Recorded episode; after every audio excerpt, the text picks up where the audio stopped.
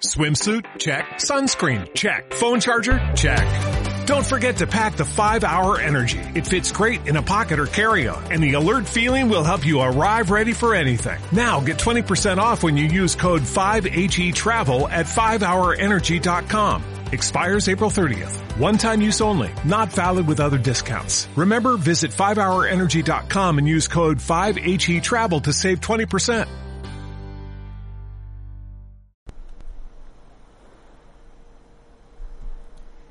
Sé rápido como el trueno que retumba antes de que hayas podido taparte los oídos.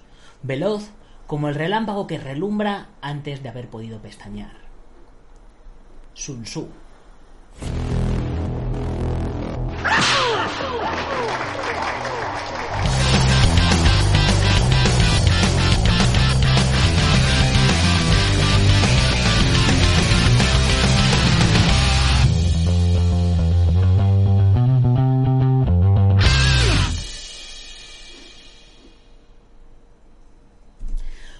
Buenos días, buenas tardes o buenas noches, dependiendo de dónde nos estés viendo o oyendo. Soy Nacho Serapio, fundador de Dragons.es y te doy la bienvenida a un nuevo episodio de la edición de verano de Dragon Magazine, tu programa de artes marciales y deportes de contacto. Hoy es martes eh, 11 de agosto de 2020 y vamos por nuestro programa número 837. Son ahora mismo las 21.02 de horario español y arrancamos con nuestro programa de hoy. Y como siempre, eh, vamos a ver a quién se lo dedicamos. Eh, hoy nuestro programa se lo voy a dedicar a todos los fans de Tony Ya. Y es que hoy es el Día Mundial del Elefante. Y cuando lo he visto no he podido dejar de recordar Tai Dragón.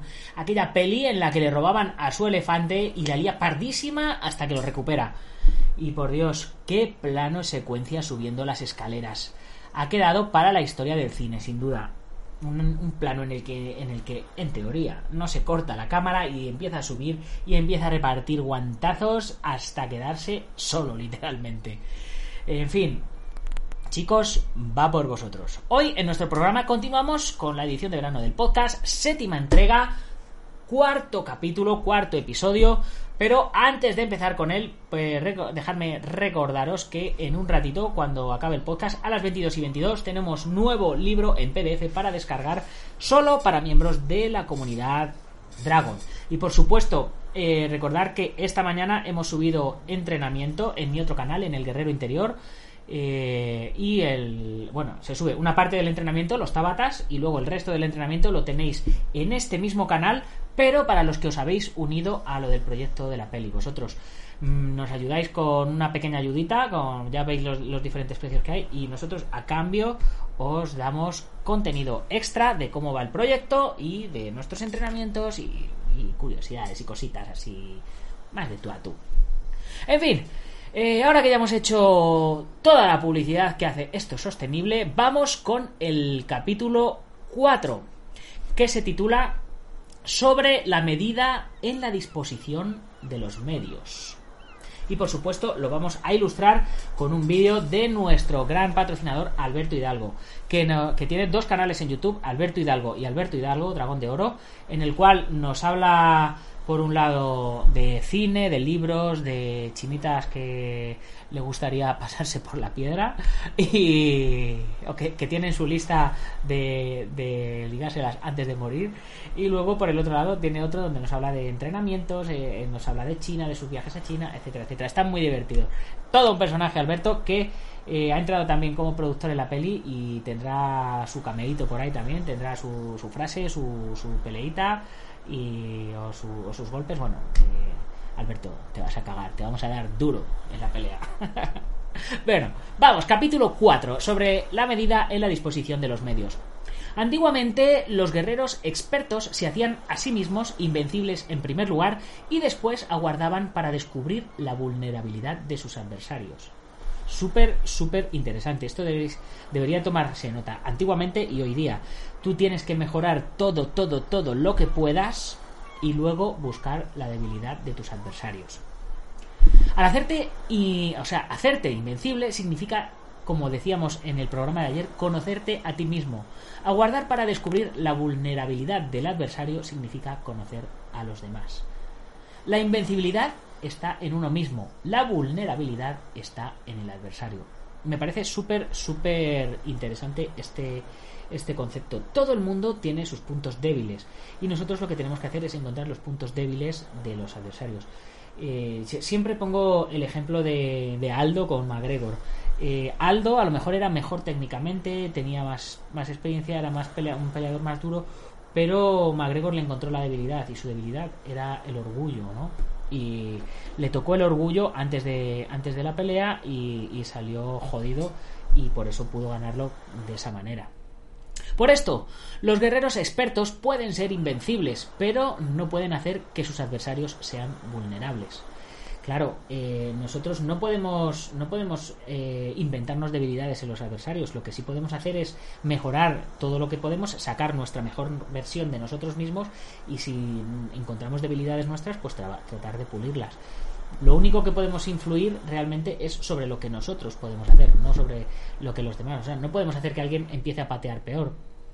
Si los adversarios no tienen eh, orden de batalla, sobre el que informarse, ni negligencias o fallos de los que aprovecharse, ¿cómo puedes vencerlos aunque estén bien pertrechados? Por esto es por lo que se dice que la victoria puede ser percibida, pero no fabricada. Parece súper, súper interesante. Si los adversarios no tienen orden de batalla sobre el que informarse, ni negligencias o fallos de los que aprovecharse, ¿cómo puedes vencerlos aunque estén bien pertrechados? Por esto es por lo que se dice que la victoria puede ser percibida pero no fabricada. Yo conozco muchos luchadores que no suben sus peleas a YouTube. ¿Por qué? Porque cuando van a una competición, sus adversarios, la gente que está en su mismo peso, en su misma categoría, pues los ha estudiado, los ha estudiado totalmente. Yo mismo, por ejemplo, en la pelea que tuve con... Eh, en, el reto de los 100 días de... Ah, con Tapia, con Tapia. En el reto de los 100 días de 2015, me parece, que peleé en full contact con, con Tapia yo todos los vídeos que me grababa me los grababa en guardia derecha. Yo peleaba como si fuera diestro, pam, pam, pam, pam, y hacía todo el saco y hacía todo en guardia derecha. Todo lo que grababa y, subía al canal. Digo, yo no sé si esto lo va a ver Tapia o no lo va a ver Tapia. Pero si lo va a ver, eh, eh, a lo mejor no se acuerda que soy zurdo. Y, y, eso a mí me puede dar una ventaja. Entonces, claro, yo empiezo de diestro y de repente, plas, te cambia a zurdo y tú a lo mejor has estado viendo mis vídeos y has estado formando toda tu estrategia conforme a que yo soy diestro y de repente te encuentras con un zurdo, lo cual te rompe los esquemas. Que a lo mejor estás acostumbrado a pelear con zurdos, pero no estabas mentalmente enfocado en que, en que tu adversario era zurdo. Hoy día ya, como ya paso, no creo que vaya a volver a pelear, no sé si me quedará algún cartucho que tirar por ahí, pues ya da igual, ya lo, suelto todo. Si los adversarios no tienen... Eh, ah, bueno, esto ya lo he leído, sí. La invencibilidad, como decía, es una cuestión de defensa. La vulnerabilidad es una cuestión de ataque. Mientras no hayas observado vulnerabilidades en el orden de batalla de los adversarios, oculta tu propia formación de ataque y prepárate para ser invencible, con la finalidad de preservarte.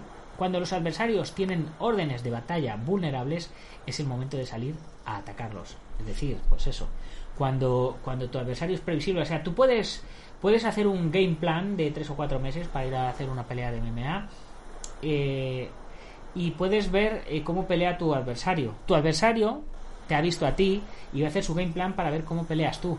Y él va a intentar, pues eso, a lo mejor intenta cambiar su guardia, a lo mejor intenta sorprenderte haciendo más suelo que, que, arriba, pero la base de su trabajo va a ser siempre la misma. Entonces, por mucho que tengas un game plan, como le jodas, su game plan va a volver a lo de siempre, porque es lo que ya tiene en su base, en sus cimientos, de manera instintiva. Entonces, mucho de un trabajo eh, de, estrategia consiste en joderle los planes al otro para luego empezar a trabajar tú como, como has preparado tu, tu estrategia. La defensa es para tiempos de escasez, el ataque para tiempos de abundancia. Los expertos en defensa se esconden en las profundidades de la tierra, los expertos en maniobras de ataque se esconden en las más elevadas alturas del cielo. De esta manera pueden protegerse y lograr la victoria total. Los expertos en defensa se esconden en las profundidades de la tierra, los expertos en maniobras de ataque se esconden en las más elevadas alturas del cielo. ¿Por qué? Porque desde ahí, ¡pum!, se ve todo. Cuando, cuando tú eres atacante, ¿no? Pues ah, puede haber atacantes y defensores. Cuando eres atacante te gusta eh, estar observando y ver todo. Cuando eres defensor te haces una bolita y, intentas que, que, no te den y de repente pas encontrar el hueco, boom, boom, para ir, para ir soltando. Por cierto, chicos, lo que estáis viendo en el vídeo, los que lo estáis viendo, es el museo de Jim Man. Eh, para los que seáis fanáticos de Wing y de las pelis de Jim Man y tal, lo que estáis viendo es el museo de Jim Man. Eh, seguimos, off topic parte, seguimos. Eh, en situaciones de defensa, acalláis las voces y borráis las huellas, escondidos como fantasmas y espíritus bajo tierra, invisibles para todo el mundo. En situaciones de ataque, vuestro movimiento es rápido y vuestro giro, vuestro grito fulgurante, veloz como el trueno y el relámpago, para los que no se puede uno preparar, aunque venga del cielo. En situaciones de defensa, calléis las voces y borráis las huellas, escondidos como fantasmas y espíritus bajo tierra, invisibles para todo el mundo. En situaciones de ataque, vuestro movimiento es rápido y vuestro grito fulgurante, veloz como el trueno y el relámpago. También es importante eh, que entendáis el, el concepto. O sea, eh, todos como seres humanos tenemos situaciones por las que pasamos. Hay situaciones en las que estamos más yin y hay situaciones en las que estamos más yang. Y eh, se puede ganar un enfrentamiento, se puede conquistar una victoria, se puede ganar un trabajo, se puede conseguir un objetivo estando en cualquiera de los dos puntos. Pero es muy importante que sepáis, como, como hablábamos, eh, tenemos que conocernos a nosotros mismos y saber en qué momento, en qué situación estamos. Y conforme nos encontremos eh, en esa situación, podremos, podremos maniobrar, decir, bueno, eh, lo cierto es que yo ahora no estoy en mi mejor momento, entonces mejor que esté a la defensiva. Sé que tengo solo dos oportunidades de, de fulminar.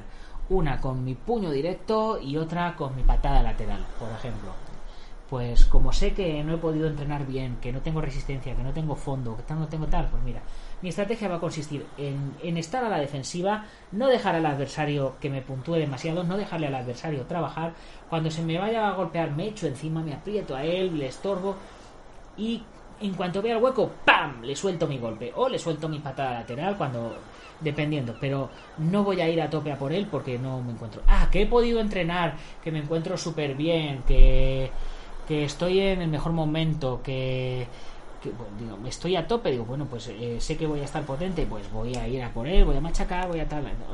De lo que se trata es de que, de que seáis conscientes de vuestra situación real. Lo mismo os puede suceder por la calle. Os viene un tío y os atraca, os pide que le deis el móvil, os pide que le deis el dinero. Claro, lo primero es verle, observarle, ver la situación y luego también ser conscientes de vosotros mismos pues hoy vengo de, trabajar o acabo de salir de entrenar y estoy molido, estoy reventando, no puedo, no, o sea, mm, no voy a poder funcionar, ¿sabes? O eh, estoy eufórico, estoy pletórico, estoy en el mejor momento, estoy fresco y, sé que puedo, pues dependiendo de cómo os encontréis. El tío es un yonki eh, que no tiene ni media hostia, el tío es fuerte, viene acompañado con dos o tres tíos, eh, ¿cómo puedo reaccionar? No puedo reaccionar, hay que pensar eh, recordar que una victoria eh, en defensa personal no significa que derrotes a tus adversarios, significa que salgas vivo. La defensa personal consiste en salir vivo. Entonces, a lo mejor te es más fácil darle el móvil y, tirar por otro lado y luego bloquear el móvil y que le den por culo. Eh, eso podría ser, puede significar la, la diferencia entre la vida y la muerte, ¿no? Entonces a eso, me refiero. Hay que, conocer tu situación, lo que decía al principio del programa, conoce tu situación, conoce la situación de tus adversarios y sé consciente de ello para planificar tu estrategia. Prever la victoria cuando cualquiera la puede conocer no constituye verdadera destreza. Todo el mundo elogia la victoria ganada en batalla, pero esa victoria no es realmente tan buena. La buena victoria es la que se ha ganado anteriormente. Todo el mundo eh, elogia la victoria en la batalla, pero lo verdaderamente deseable es poder ver el mundo de lo sutil y darte cuenta del mundo de lo oculto, hasta el punto de ser capaz de alcanzar la victoria donde no existe forma. Es decir, que si vamos por una zona en la que vemos tres tipos con pintas complicadas por ahí, pues cogemos y nos damos un rodeo por otro lado y no hemos tenido confrontación y hemos llegado sanos y salvos a casa mucho mejor que tener que, enfrentarnos, ¿no? Bueno chicos, pues eh, con esta reflexión acabamos este programa de hoy. Espero que os haya gustado, que os haya quedado claro el, concepto que nos está explicando Sun Tzu aquí, que antes de hacer nada pensemos, veamos en qué situación estamos. Estamos en situación favorable para el ataque, situación favorable para la defensa. Eh, eh, y cómo están nuestros adversarios para que podamos planificar nuestra victoria porque lo importante en la victoria no es el hecho de luchar y ganar en sí. Si podemos ganar sin luchar, habremos ganado dos veces. Bueno, pues ahora sí que sí, chicos, con esto nos despedimos. Hasta mañana. Dejarme abajo en la cajita de comentarios vuestra opinión al respecto de, de, este, de esta teoría, de este capítulo de hoy, que mañana vamos a seguir desgranando. Como siempre, antes de irnos, un saludo para IPM International Marshall, Unión del Maestro Martín García, Sihan Marín, eh, de Buenquidoyo en Yuncos, Toledo, Antonio Delicado de la Mitos Internacional Coso Quempo Asociación, Joaquín Valera de Jamillo Jaquido, David Armendariz de Taz Academy, Guamay.net, Alberto Hidalgo, del cual estáis viendo aquí uno de los vídeos de su canal, que está súper bien, ya lo estáis viendo, súper interesantes, asomaros y, y, suscribiros, y por supuesto Ubentex, plataforma número uno de gestión integral de torneos. Así que ya sabéis, si os ha gustado el programa, compartirlo con vuestros amigos. Si no os ha gustado, compartirlo con vuestros enemigos. Pero compartirlo, darle a like, suscribiros y apoyarnos en todas estas locuras marciales que hacemos. Que paséis un muy buen resto de noche y mañana más y mejor. ¡Gámbaro!